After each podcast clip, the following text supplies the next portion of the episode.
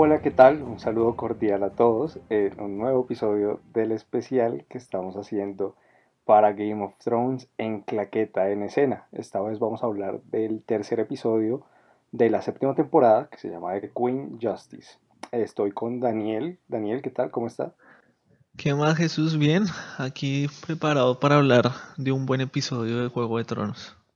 Y estoy con Susana también. Susana, ¿qué tal? ¿Cómo vas? Hola, bien Jesus, espero que todos se encuentren muy bien y estén igual de felices como nosotros para hablar de este gran capítulo de la séptima temporada de Game of Thrones. Y es que lo que dices es verdad, qué felicidad, porque la temporada está cumpliendo con las expectativas. Siempre se dice que Game of Thrones es la serie que tiene sus capítulos flojos, que no, pero yo siento que estos tres han sido contundentes, sobre todo el último. Sí, y va, a un ritmo eh, que no nos tenía acostumbrados, porque, porque todo se está desarrollando muy rápido, están cerrando las cosas de un capítulo para otro, y, y pues ya se nota cada vez más que quedan menos capítulos y que están cerrando todo para el gran final. Y también siento que se nota el hecho de que los productores tienen la total libertad, de que no se están apegando ya a lo que antes hacía George Martin, sino que es como, bueno, tenemos que hacer un cierre, entonces juntemos aquí las cosas y hágale, saquemos, saquemos a partir de las ideas. Eh, mm, sí, pero igual estaba yo leyendo o viendo una entrevista como a los actores y ellos pues decían eso, que ya no está pegada a los libros, pero que Igual los productores han tenido como largas charlas con, George Martin y ellos saben el final, o sea, saben lo que, o sea, al final que quiere llegar George Martin en los libros y que ellos digamos que de otra manera van a llegar al mismo final. Entonces, eh, creo que hay que confiar en ellos y también confiar que George Martin es también partícipe de la serie, que es productor de Game of Thrones. Bueno, me parece un poco curioso lo que dice porque llegando ellos al mismo final, eh, casi que spoilerían todo lo que vaya a hacer George Martin en futuro, pero bueno, ya veremos cómo se desarrolla todo el tema. Vamos con el capítulo. El inicio, yo pensé que la escena inicial iba a ser la final. Como que después de Dragonstone dije, ah, están dejando lo mejor para el final y no, llegan Jon Snow en Dragonstone. Sí, la verdad, uno no espera que empiece que empiecen con esa escena, porque digamos lo que dice Jesus es cierto, como que eh, es algo que llevamos tanto tiempo esperando todos los fanáticos de esta serie, que arranquen un episodio de esta forma es como, no, yo de verdad aplaudí, yo me emocioné mucho. No, claro, qué emoción tan brava, es lo que estamos esperando, lo que el ansia de este capítulo era eso, ver a Jon y a Daenerys hablando. Además, la escena Jon Tyrion es como aquí hay, una relación especial, se respetan, se conocen y ellos tuvieron que dos escenas juntos en toda la, serie. Sí, toda la parte en que el que Tyrion va al muro, y conoce el muro y todo, y todo el trayecto. Que es cuando le dice la, frase que le, le manda en la carta. Bueno, pues dentro, dentro de esa escena y del recorrido, creo que lo más impactante es cuando John y Davos ven a, a Drogon, que se siente en ellos decir como un dragón. Esto es, esto es real, que es esta mierda tan grande. Y que la reacción de ellos, ¿no? Al que nunca han visto un dragón y, y mirar que no es que no es un invento, sino que es algo que está ahí entonces eh, es muy chévere cómo manejan todo, todo este humor que tienen como esta parte de la, del capítulo. Es muy, muy gracioso. Eh, totalmente. Y yo rescato una parte de lo que hablábamos en el podcast anterior, de lo que eh, habíamos pues previsto. Y una de esas cosas era que sabíamos que John no iba a ir a arrodillársele a la reina.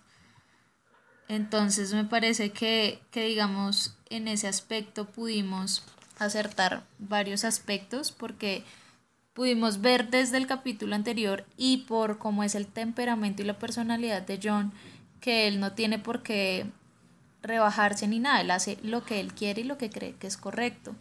Y me parece demasiado interesante cómo se va desarrollando el diálogo. Sí, y que se ve cómo influye todo lo que han hecho, o sea, no solo ellos, sino sus papás, sus antepasados. eh, cómo influye todavía, como todo lo que hizo el Rey Loco, todo lo que pasó con, los antepasados de, de, John, con su abuelo y su, su tío, o sea, los familiares de Ned. Y, y es lo que le dice ella, ¿no? Que no la juzgue por los pecados de sus, de sus padres, pero es algo muy difícil para, para ellos. Y es muy gracioso también la escena cuando se presentan, que, que se ha vuelto también como el meme, el meme de la oficial del capítulo. Sí, Cuando Missandei le dice la lista de mercado de los títulos que tiene Daenerys y Davos es como, eh, bueno, pues él es Jon Snow. y se miran y es como, ah, sí, el rey del norte. El rey del norte. Eh, eh, y, fue, sí, como maravilloso, es maravillosa esa escena porque se ve también, para mí eso es contar sin mostrar, que a John no le importa el hecho de los títulos, lo que él mismo dice cuando está hablando con Daenerys de, mira, a mí, a mí me obligaron a esto, yo, yo nunca quise ser rey, yo nunca quise ser el, el protector de la Guardia de la Noche, no recuerdo ahorita el, el nombre puntual, y estoy aquí es porque se nos viene una cosa muy complicada, nos van a matar a todos. Y hay una frase maravillosa que, es cuando, que no importa la calavera que esté en el trono de hierro, porque nos vamos a morir todos. Sí, creo que John es lo que yo le decía eh, anteriormente, que John es de los pocos que está realmente consciente de lo que se viene. Porque es el único que lo ha visto. Y sí, esa escena es maravillosa. Igual también me pareció muy interesante que parece que lo, o sea, lo que Jon Snow resucitó va a influir en, en algo en su relación con Daenerys o va a ser algo importante porque no lo tiran como al azar, o sea, esa parte en que él se voltea a mirar a Davos y le dice como, hey, no, mejor no hable de eso, va, va a tener alguna trascendencia más adelante. Se, cuidó, yo sé que eso va a tener alguna trascendencia. O sea, nada pasa porque sí.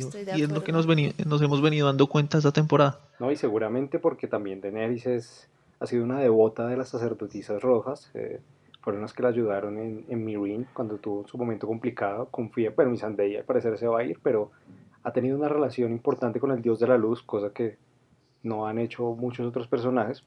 Eh, a mí eh, la escena, la imponencia, Dragonstone sigue siendo imponente es muy diferente a cuando estaba Stannis, se siente un aura de verdad mística.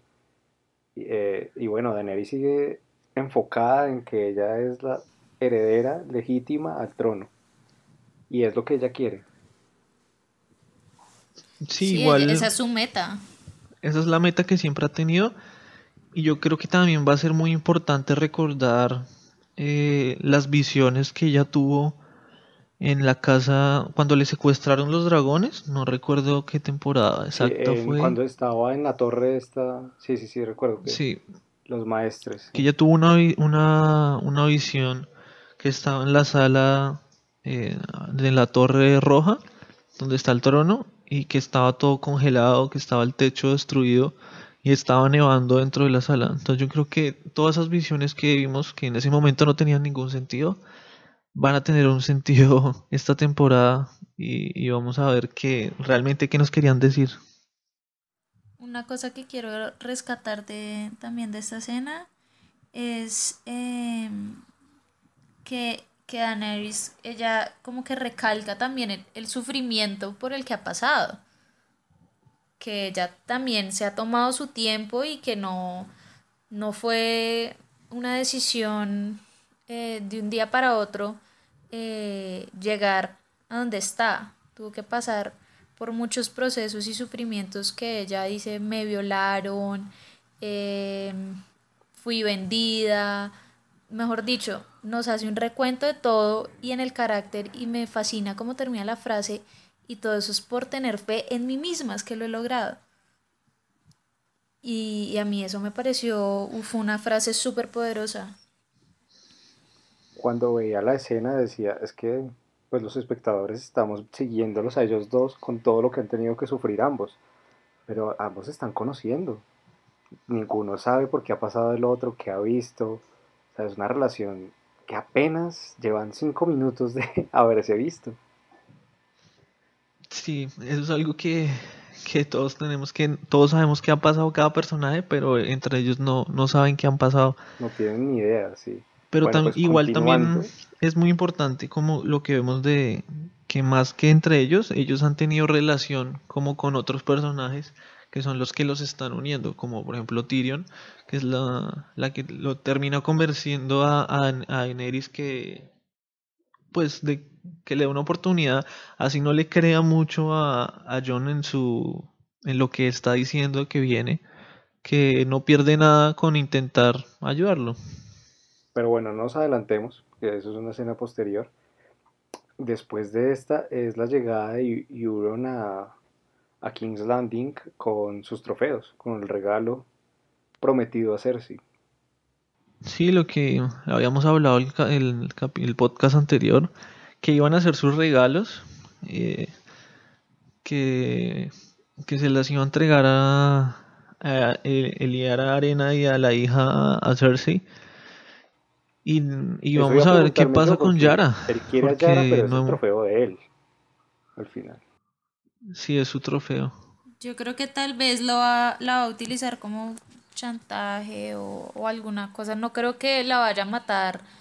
Por, o sea, no creo que la intención de él sea matarla porque si hubiese sido así, pues la hubiera Claro, hubiera matado ese matado, día. sí, seguramente. Exacto. Entonces ahí yo creo que Sí, yo creo que igual, pues porque Yara tiene una, un valor estratégico también, porque parte de toda la gente de Pike, pues la está apoyando a ella.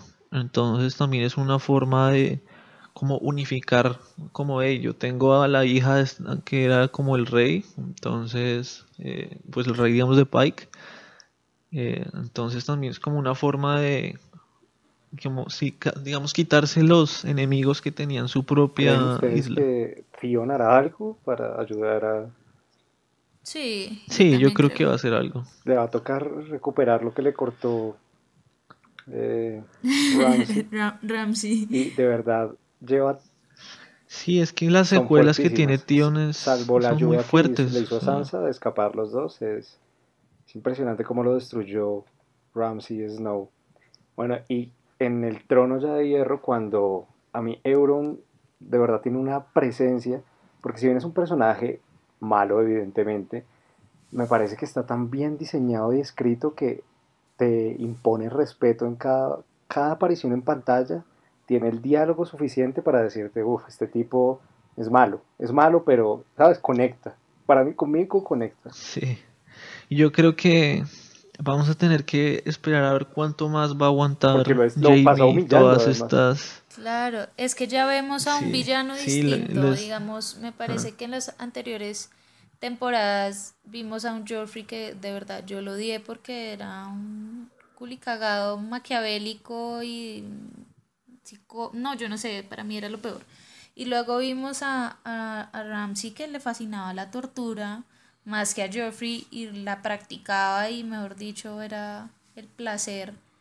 Y ahora vemos a este otro personaje con un enfoque de villano más del que quiere, de que le gusta el poder, pero lo disfruta y se le nota en la cara y no es necesario hasta el momento que hemos visto como la tortura en sí, sino que él goza más como viendo al otro en la desgracia y él triunfando y, y que la gente Tenerle la, Eh, la- lo la bota festeje. en la cabeza. Eso es lo que él disfruta.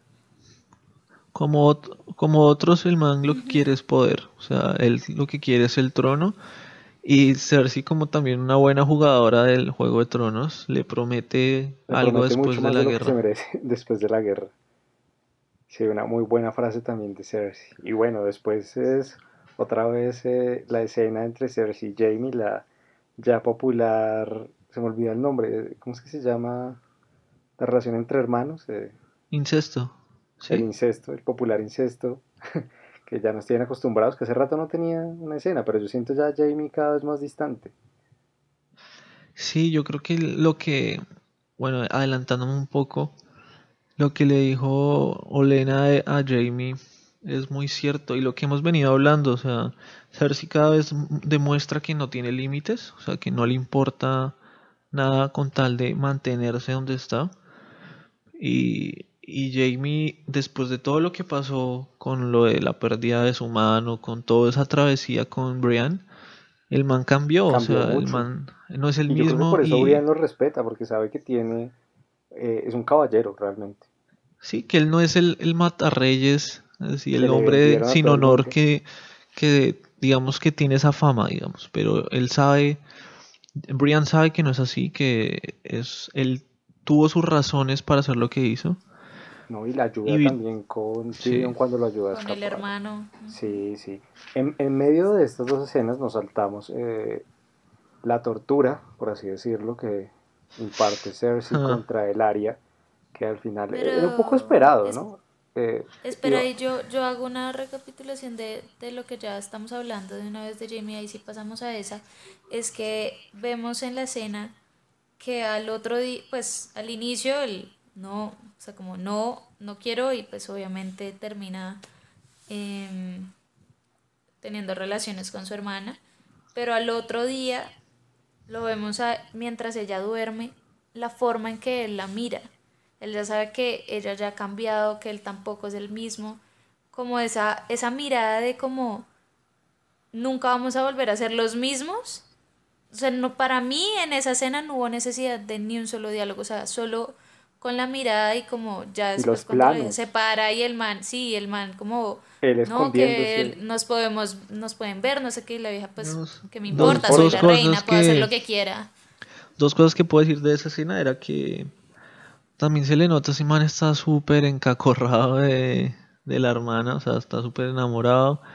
Y, y algo que me pareció muy interesante es que la sirviente que va a golpear la puerta tiene el mismo corte de, de Cersei. O sea, le hizo a Cersei cortarse el cabello a todas las. Eso parece, a todas las doncellas de A todas las doncellas que están cerca de ella. Entonces me parece también algo a lo que está llegando el poder de Cersei, que ya ni siquiera le interesa si lo, la ven o no con, con Jamie. Y pues es muy interesante ver todo lo que está pasando con esta relación de hermanos como también todos los personajes tienen su evolución, al parecer esta relación también ha ido evolucionando.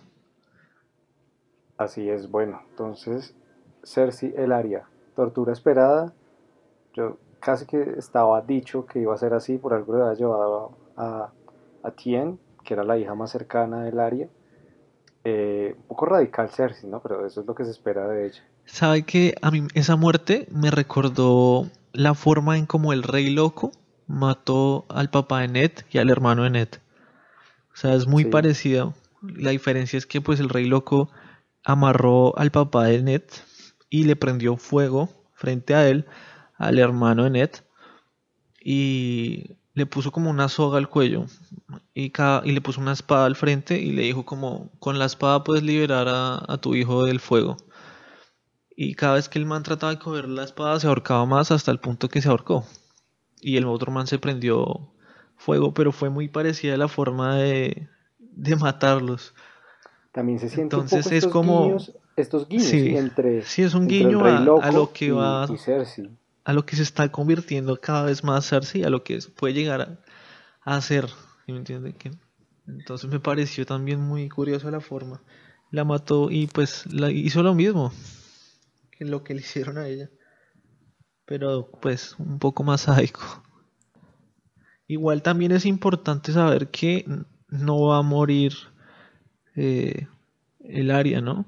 O sea, que puede estar prisionera y puede y que también puede que en algún eh, momento la rescaten puede que la rescaten o sea puede que Daenerys alcance a llegar antes de hasta que de pronto que la hija esté muerta no porque el, el maestre dijo que dependiendo la persona el veneno puede durar semanas entonces puede darse también que de pronto a Daenerys llegue eh, a rescatarla, como puede que pues solo llegue a, salvar a, la mamá y que sea muy tarde ya para su hija.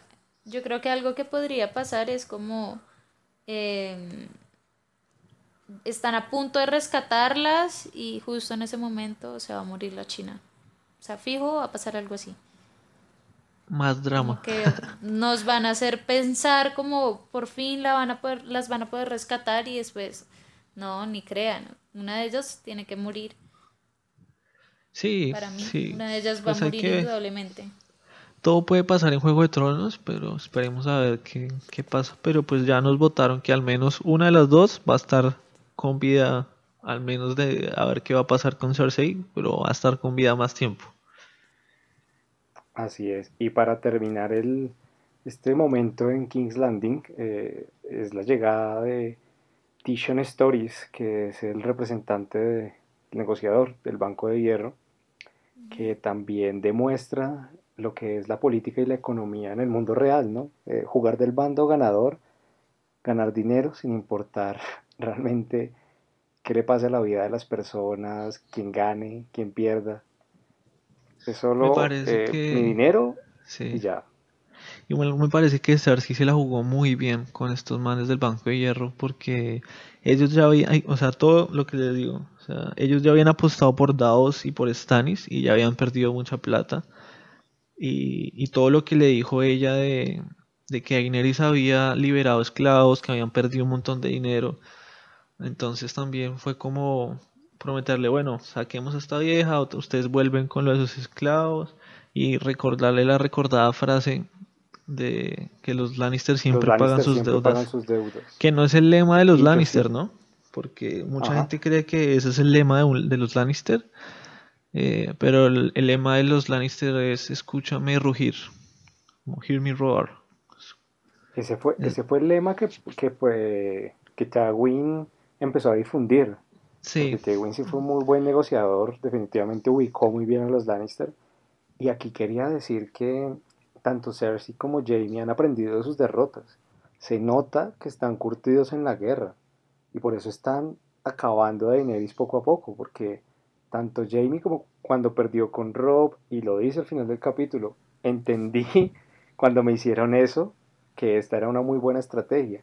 Y Cersei también, cuando no le dieron el dinero, todo el segundo plano que tuvo que aguantar, que llevar, se nota que están muy curtidos, por así decirlo. Pero yo también que todo eso les ha, servido porque tuvieron a su papá, un estratega increíble, y indudablemente ellos con su papá chocaban mucho en muchas cosas y en muchas decisiones, pero a fin de cuentas eh, son lo que son también por su papá, por todo lo, todas las conversaciones, hasta ella misma lo dice eh, en un diálogo, en otro capítulo, si no estoy mal, como 40, ah, pues creo que le dice a Jamie, 40 años oyendo a mi papá y crees que no aprendí nada. O sea, es obvio que ellos en todas esas reuniones recogieron lo que más pudieron de, de, su padre. Y ahí lo estamos viendo, pues, incluso también tiene el, del banco le dice. También porque vemos que, aunque Tyrion es un hombre muy inteligente, se le han logrado anticipar en todo lo que, lo que él ha planeado. Entonces, es también eso, que aunque Tyrion es muy inteligente, nunca estuvo tan cerca de su papá como para aprender tanto sobre el arte, digamos, de la guerra. Así es. Y bueno, ya que hablamos de Tyrion, volvemos a Dragonstone, o la serie, vuelve a Dragonstone y nos presenta las dos charlas de Tyrion, ¿no? Con John, en la que le cuenta y le dice, no puedes esperar que una mujer que ha pasado por tanto eh, esté dispuesta a ser aliada de algo que no ha visto. Y después su charla con Daenerys en la que le dice, mira, yo confío en él, dale una oportunidad.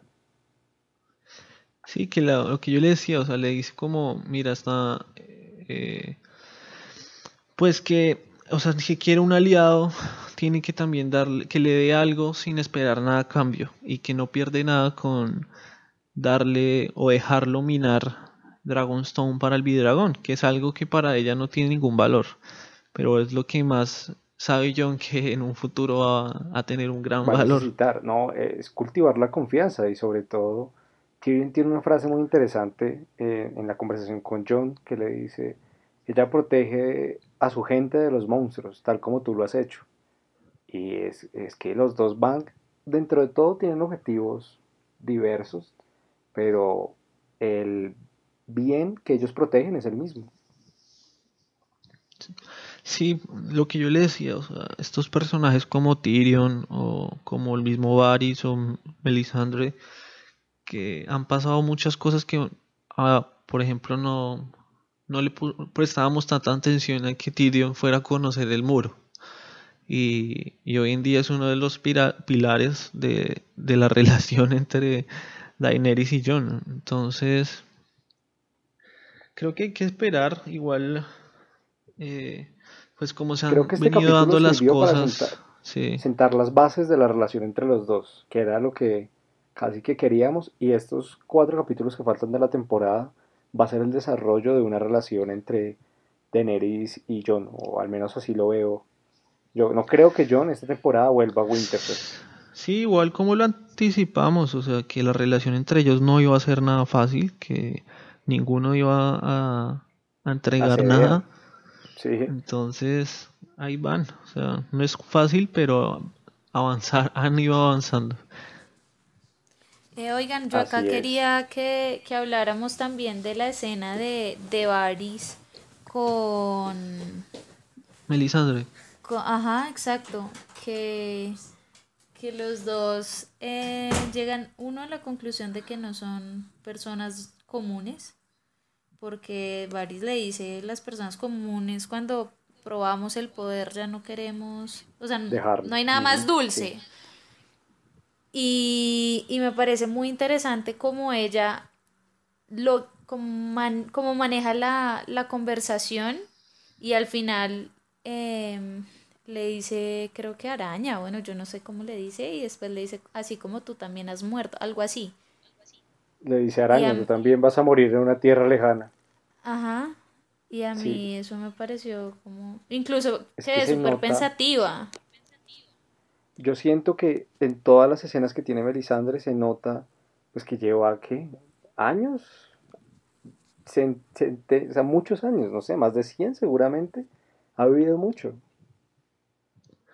Sí, lo, y lo que yo lo que yo veo en Melisandre es que como todos los personajes también ha ido evolucionando, ya no es la misma Melisandre que estaba ciegamente eh, bien, o sea, siguiendo sus visiones, sí. sino que ya aprendió, reconoce sus errores, ya aprendió que las visiones, no son, peligrosas, no podemos, ajá, exactamente. Entonces creo que que ella sabe que, o sea, ella más o menos pues tiene una idea de lo que va a pasar, pero no sabe cómo va a pasar, ni quiénes son, digamos, los actores de lo que va a pasar.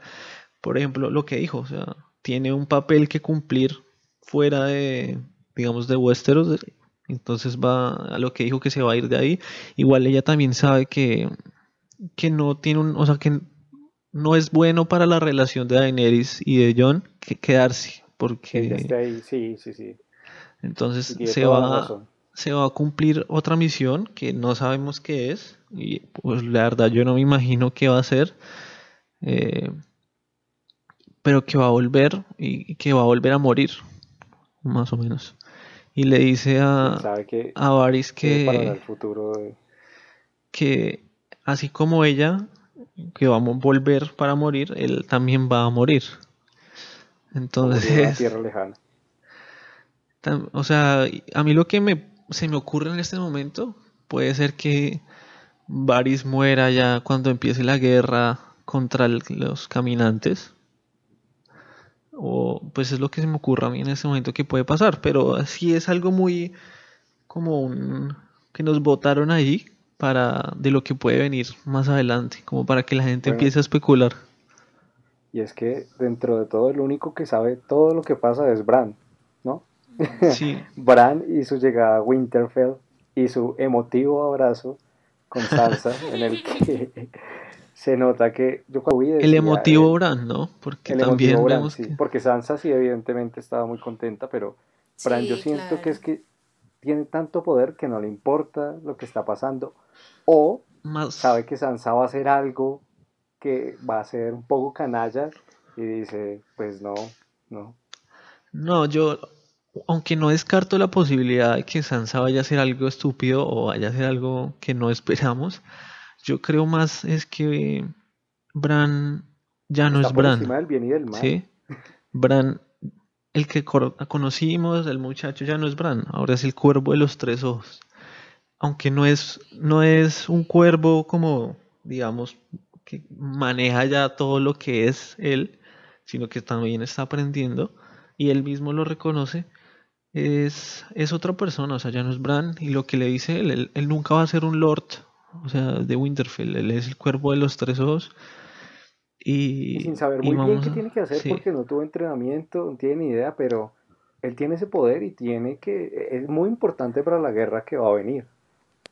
Sí, él sabe la importancia y yo también creo que acá podemos ver eh, que cuando nos presentaron el cuervo de los tres ojos, que cuando lo conoció Bran, eh, pudimos ver que esta persona tampoco era feliz, por decirlo de algún modo, no, no, emitía, no emitía emoción alguna, sino todo lo contrario, una, una persona totalmente parca, aislada de sus sentimientos y tal vez es también por esa misma carga que ellos tienen al ver tantas cosas.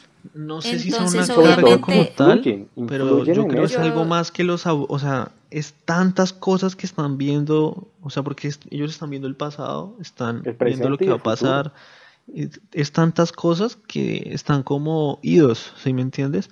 Y es lo mismo que dijo el anterior cuervo de los tres ojos, era como, eh, le dice el man como, venga usted, ¿por qué está acá? Me dice, porque te estaba esperando. El man ya sabía que Bran iba a ir, o sea, entonces creo que no, todavía no, nosotros tampoco hemos comprendido como todo el poder que abarca el, cuervo de los tres ojos. Pero yo creo que claramente Bran tiene un papel muy importante en lo que va a venir, porque yo creo que va a ser, como también nos lo votaron en el episodio, eh, el que va a demostrar o a hablar con John y decirle como venga, su real, usted es un bastardo, pero de un bastardo Targaryen. O sea, usted no es hermano de Sansa, sino son primos. Eh, y le va a contar. esa es una de las frases maravillosas de Bran en todo el capítulo. Dice, y John, necesito contarle algo importante. No. Ah, sí, como, claro, eso es lo que yo le digo. O sea, están votándonos ahí los. Como los. yo no sé por eh, qué, pero creo que cuando Sam regrese en algún momento yo creo que Sam va a llegar a Winterfell. Y, va a hacer algo con, con, Bran que va a ser interesante. No sé, tengo, porque pues siguiendo eh, con el capítulo, viene la escena en, en la ciudadela, que bueno, se curó, se curó Llora. Sam curó a Llora, le debe la vida más o menos. Eh, lo que yo le decía de estos personajes que rodean a, a Daenerys y a Jon que van a influir para como reforzar esta relación, porque Sam es la mano derecha de Johnny, es como el hombre de confianza, es como su mejor amigo y Sir Jorah ha demostrado que es un fiel seguidor y como eh, aliado de Daenerys. Entonces estas relaciones... El frenzoneado de Jorah. El frenzoneado de Jorah. Estas relaciones entre ellos yo creo que también van a servir para como fortalecer la relación entre John y Daenerys. Entonces hay que ver qué, qué, pasa con Jorah. Un peso en el futuro, como que está donde puede aprender todo, en algún momento va a saber que tiene que ir a donde están pasando las cosas. Eh, cada escena de Sam. Yo leía como un artículo eh, donde decía que George Martin siempre, digamos que siente mucha afinidad con Tolkien, que es el del Señor de los Anillos. En el Señor de los Anillos, un personaje que al comienzo todos vemos como que no, pues es el como el más débil, como el que nadie le pone cuidado, que es Sam. Termina siendo el escudero de Frodo, el, fiel escudero de Frodo y termina siendo el que realmente salvó a todos porque y el que le da la fiereza y la fuerza a Frodo para es el acompañante que permite que Frodo pueda llegar a su destino, porque Frodo se desvía del camino infinidad de ocasiones. O sea, no, y no solamente eso, Frodo se desmaya, queda ahí tirado y Sam lo lleva alzado y lo deja allá.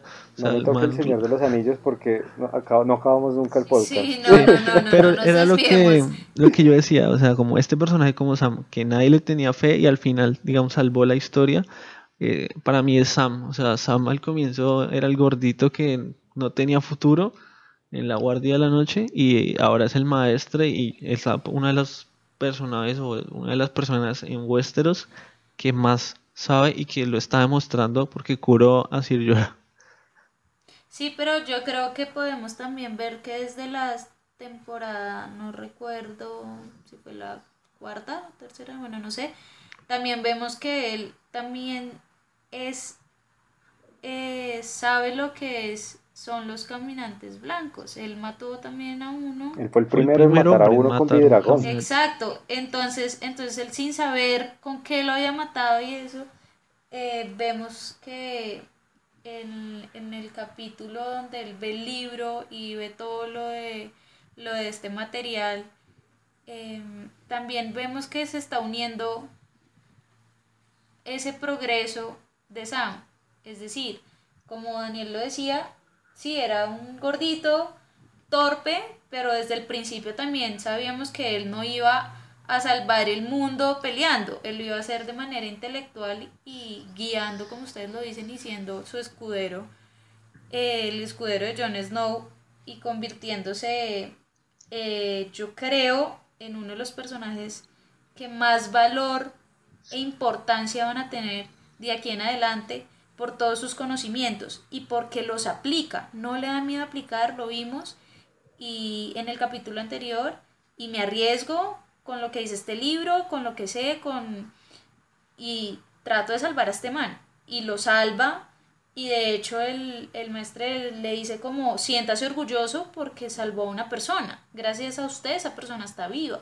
Así es como, como se dice aquí en Colombia, mejor pedir perdón que pedir permiso y así ir consiguiendo.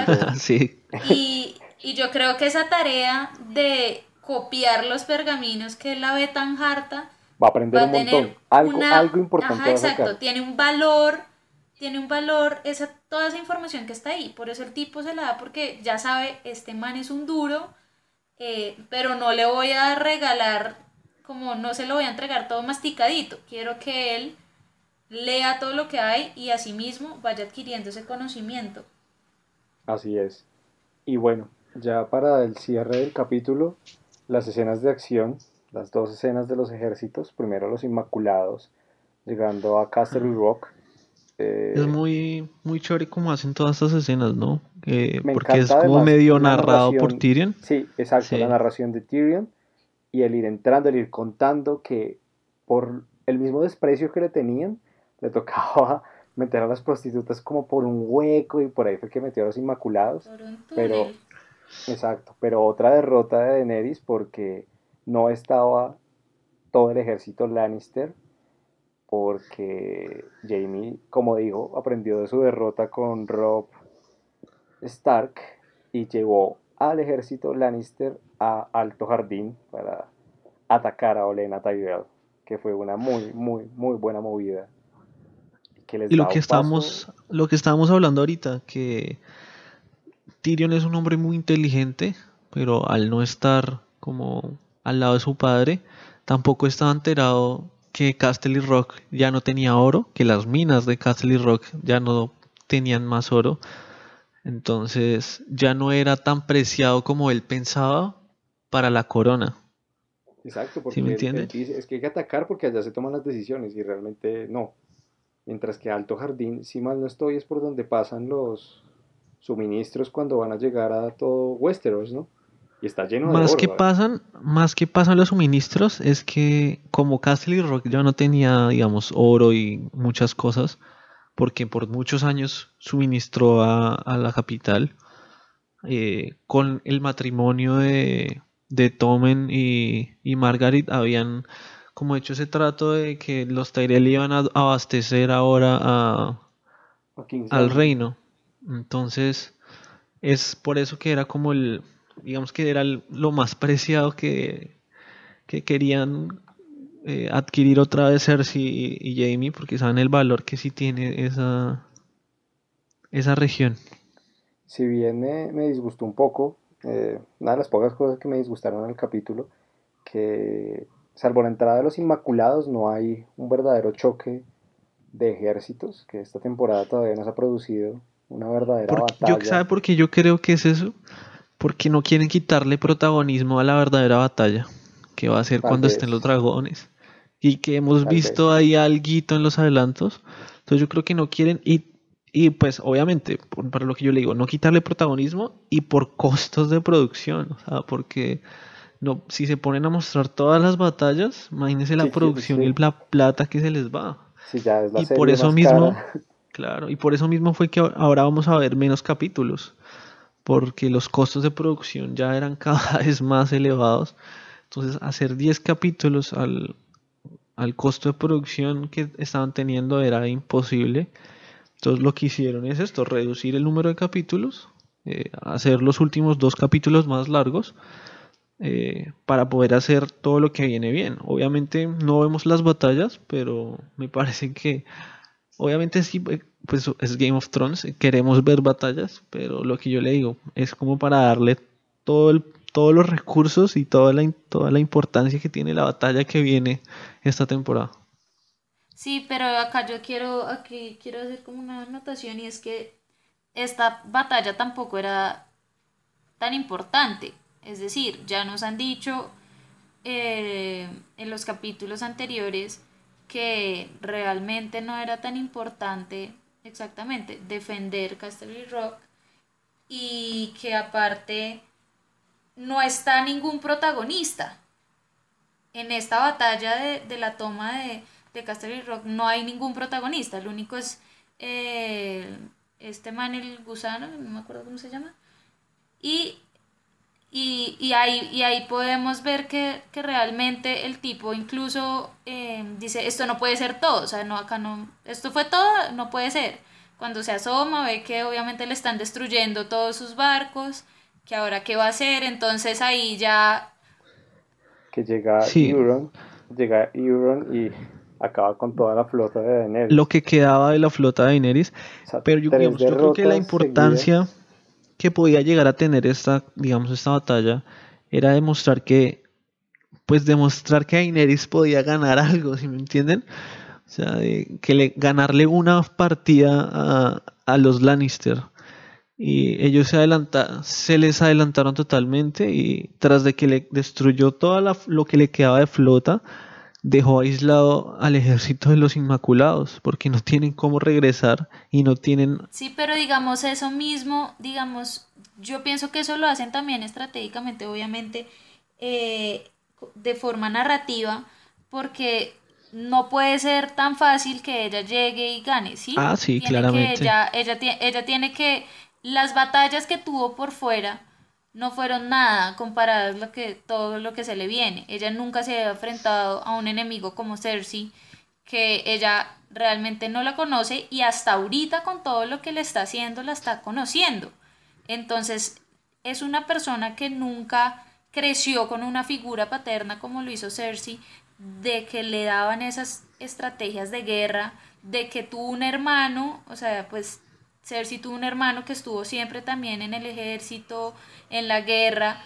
Entonces, muy cercano hermano. En, en cuanto, sí, en cuanto a la, a la estrategia de guerra, es claro que Cersei eh, le está ganando la batalla.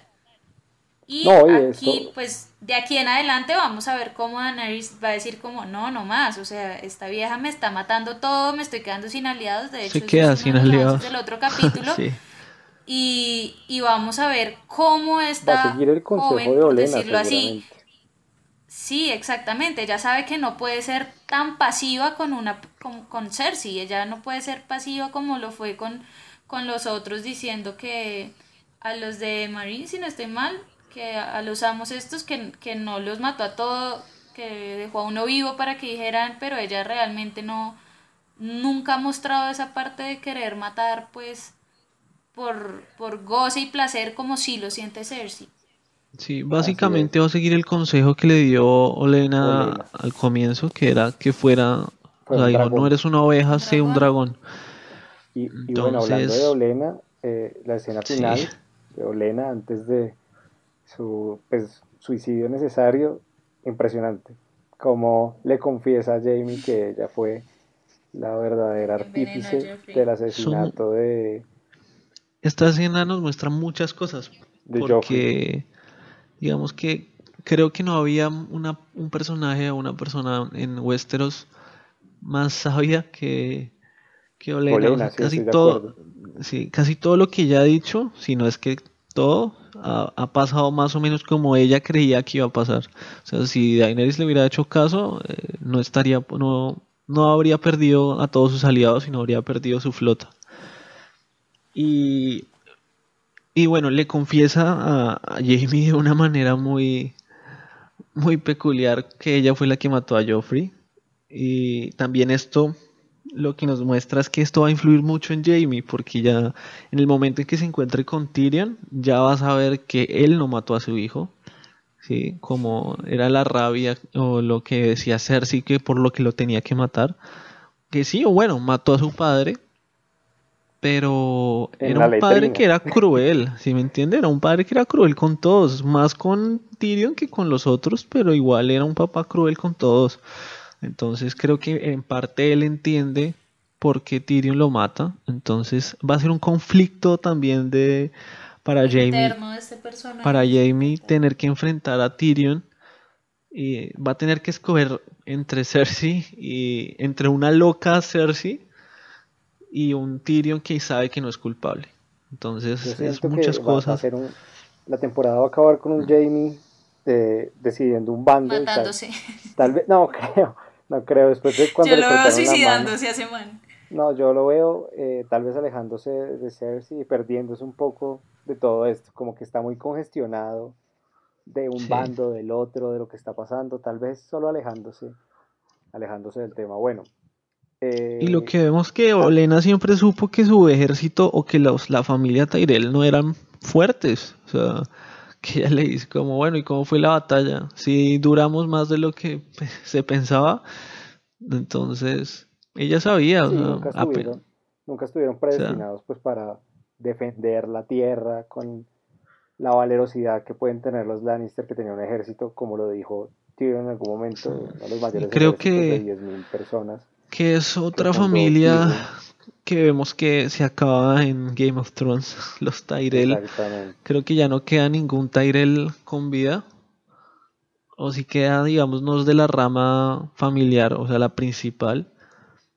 Y, igual que los Baratheon. Entonces, y todo a mano de, los Lannister. Así es. Bueno, siguiente capítulo.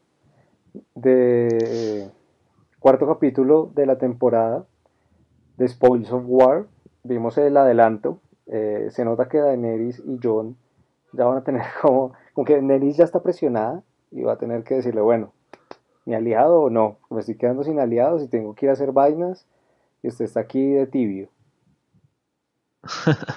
sí, se viene algo muy interesante, lo que, lo que hemos hablado, Daenerys ya se quedó sin, digamos, sin aliados o sin quien le ayude con su objetivo y no le queda otra opción que aliarse con John. Y pues vamos a ver qué, qué papel ahora va a cumplir Jon Snow en el juego por el, por el trono.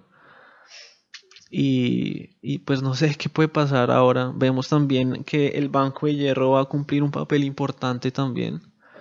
Que como lo pintaban en el primer capítulo, Cersei no, es, eh, no está tan débil, ahora es el candidato a ganar y hay que esperar, o sea, no sé qué papel pueda llegar a cumplir el, Banco de Hierro, pero pues es interesante. Seguramente no sé qué puede pasar. prestará la plata, seguramente les pagarán con las bóvedas de los Tyrell.